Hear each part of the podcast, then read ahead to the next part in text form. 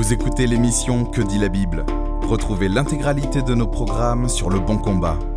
www.leboncombat.fr Bonjour, bienvenue sur Que dit la Bible, l'émission hebdomadaire du blog Le Bon Combat. Nous sommes très heureux de vous retrouver cette semaine et nous avons avec nous un invité de marque, le docteur William Edgar, qui est professeur d'apologétique à la faculté Westminster à Philadelphie et aussi professeur associé à la faculté Jean Calvin à Aix-en-Provence.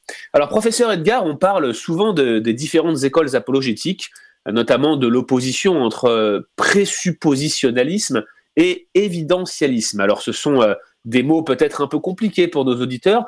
Est-ce que vous pourriez nous expliquer la raison de ces divergences et nous dire à laquelle de ces deux positions vous adhérez?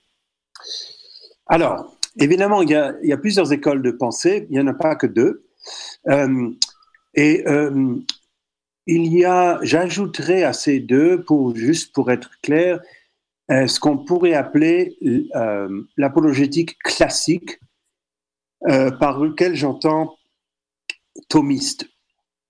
Alors, sous-entendu, les preuves pour l'existence de Dieu, qu'il a remanié depuis Aristote et qui est représenté aujourd'hui par pas mal d'apologistes qui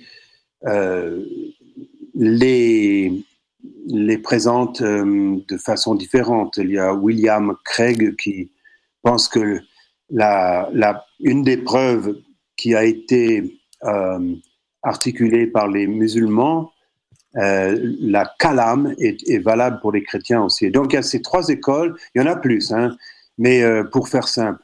Alors, le mot évidentialisme est un, ce que j'appelle un faux ami. Euh, parce que en français, une évidence, c'est une chose qui va de soi.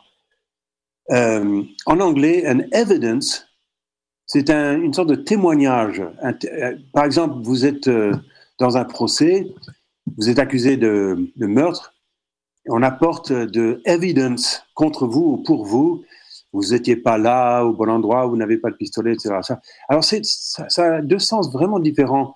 Le, L'intention derrière le mot évidentialiste, c'est de présenter la Bible, pré présenter la foi chrétienne avec un certain nombre d'indices, euh, sinon de preuves.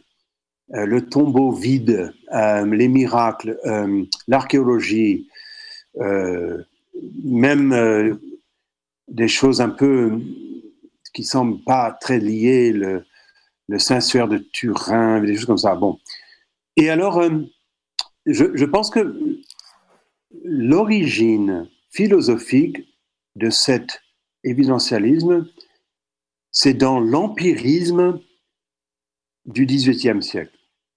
Au XVIIIe siècle, la foi a été remise en question par des sceptiques et on a essayé d'afficher des réponses en disant, mais regardez ce témoignage pour les manuscrits du Nouveau Testament. Mais regardez euh, l'influence du christianisme. Mais regardez, regardez.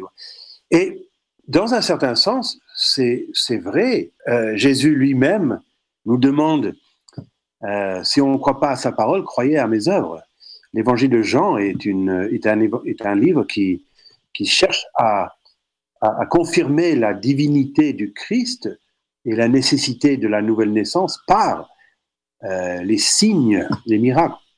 Mais je pense que ce qui s'est passé, c'est que, sans le vouloir, l'empirisme a présupposé que pour le non-chrétien et le chrétien, euh, nous regardons les mêmes témoins avec les mêmes yeux et les mêmes mesures, qui sont soi-disant neutres. Euh, et en fait, on sait que c'est pas vrai parce que d'abord on est limité, mais ensuite on est pêcheur. Donc on ne regarde jamais des témoignages de façon neutre. La preuve, on a rejeté Jésus, le plus grand témoin de tous les temps. Alors, euh, en réponse à cela, une école dont le nom je n'aime pas du tout, qu'on est en train de changer, euh, est venu voir le jour qu'on appelle le présuppositionnalisme. Euh, ce, mot veut tirer, attirer l'attention sur les fondements de la connaissance. Donc, il, va dire aux empiristes, mais nous n'avons pas les mêmes yeux, le même regard. Je remets en question votre base, qui est fondamentalement euh, de nature spirituelle ou de, nature euh, éthiquement orientée. Alors, euh, les, grands, les grands qui ont répondu à, l'empirisme, il faut inclure Immanuel Kant, qui n'était pas spécialement évangélique ni chrétien, mais qui a, a, beaucoup aidé à remettre en question ses bases.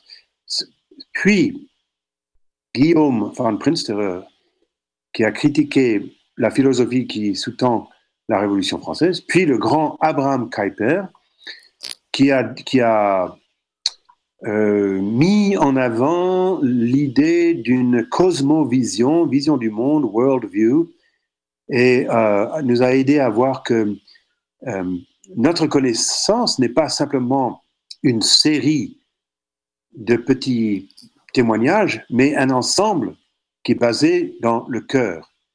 Et sans doute le, théologien qui a le plus contribué à l'avancement de cette ce, point de vue, c'est Cornelius Van Til. Bon, il y a beaucoup de gens qui sont associés avec ce mouvement, euh, Os Guinness, Francis Schaeffer, euh, etc. Mais je pense que Van Til, c'est celui qui a, qui a le plus fait pour euh, clarifier ce point de vue.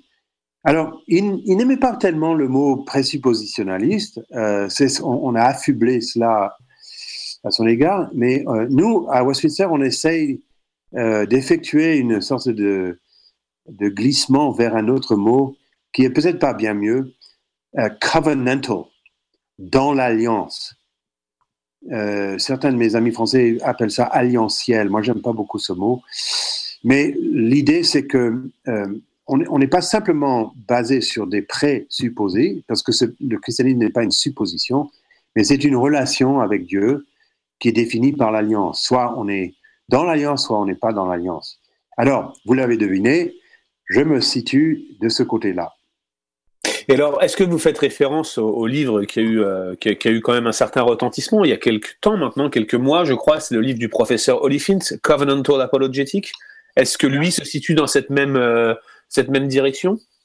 Oui, absolument. J'ai écrit euh, la préface euh, à, ce livre parce qu'on s'associe tous les deux à ce, je dirais, cet éclaircissement, ce, cet approfondissement, cette mise en application de la théologie de Cornelius Van Til. Merci beaucoup, professeur Edgar. On est toujours euh, reconnaissant de pouvoir avoir votre éclairage sur ces questions difficiles qui, euh, qui nous permettent d'y voir un peu plus clair. On vous donne rendez-vous la semaine prochaine pour une, euh, une prochaine émission de Que dit la Bible. À bientôt. Merci d'avoir écouté cet épisode de Que dit la Bible. Retrouvez l'intégralité de nos programmes sur Le Bon Combat. www.leboncombat.fr